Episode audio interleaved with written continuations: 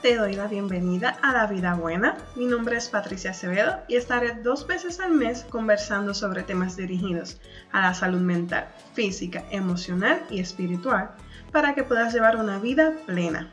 Gracias por acompañarme hoy lunes comienzo de semana.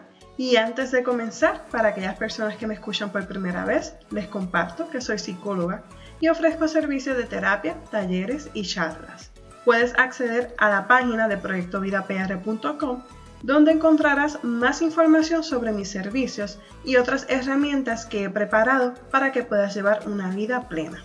Continuamos trabajando desde casa, eh, continuamos en la cuarentena. Te envío un fuerte abrazo desde aquí, desde mi hogar, y espero que dentro de toda esta situación la puedas estar sobrellevando bien. Y aunque a lo mejor no tengas físicamente contacto con tus seres queridos, si lo puedas tener a través de la tecnología. Así que te envío un fuerte abrazo. Hoy estaré hablando sobre la inseguridad. Y antes de comenzar con el tema, anota la siguiente fecha en tu agenda. El lunes 20 de abril será nuestro próximo episodio. Y si me escuchas hoy lunes 6, este miércoles 8 de abril, así que faltan dos días, voy a tener un taller de forma virtual titulado Invierte en ti. Así que si lo escuchas entre hoy lunes y martes, tienes la oportunidad de poder separar tu espacio. El costo son 10 dólares y vamos a estar utilizando la aplicación Zoom para podernos conectar. Me puedes escribir a info.proyectovidapr.com para más información. Ahora sí, vamos a comenzar con el tema. A lo largo de nuestra vida es habitual sentir inseguridad, especialmente en las situaciones nuevas como el regreso a clase, afrontar un nuevo trabajo, tener miedo, afrontar retos de los cuales no sabemos si tendremos todas las capacidades. Y sobre todo en las relaciones personales, sean sociales o de pareja. Y es importante que sepamos que la inseguridad es una emoción, una sensación y también interpretación de la realidad que nos resulta desagradable, nos paraliza y nos angustia. O sea que la inseguridad es una falta de confianza. Puede faltarnos confianza en nosotros mismos o en los demás. Un ejemplo que encontré y que me pareció genial es el siguiente. Imagina que vas en un velero y el mar está muy agitado.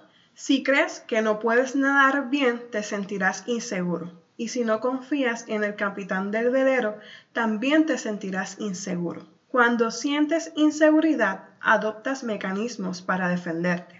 Si no estás seguro de tu capacidad para nadar, manotearás mucho aunque no sea necesario y si no confías en un amigo, no dejarás que éste te saque del agua para salvarte. Eso va relacionado con el ejemplo que le di anteriormente.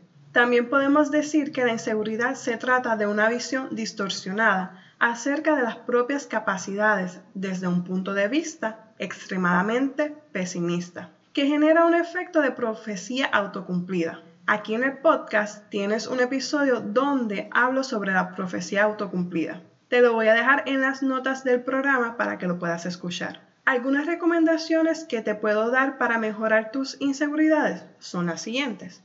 La primera sería anotar tus fortalezas inseguridades o áreas a mejorar. Es importante que al anotar tus fortalezas e inseguridades no te compares con el resto de las personas.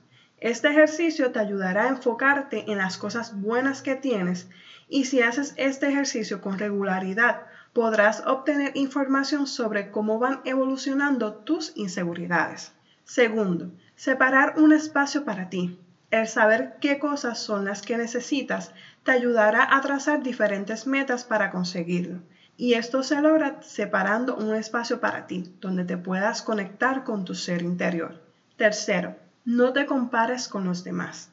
El estar comparándote facilita la aparición de inseguridades. En este mundo no existe una persona perfecta, y ya eso te lo he comentado anteriormente. Cada persona tiene un valor y lo más importante es que tú eres único. Cada día buscamos ser la mejor versión de nosotros mismos.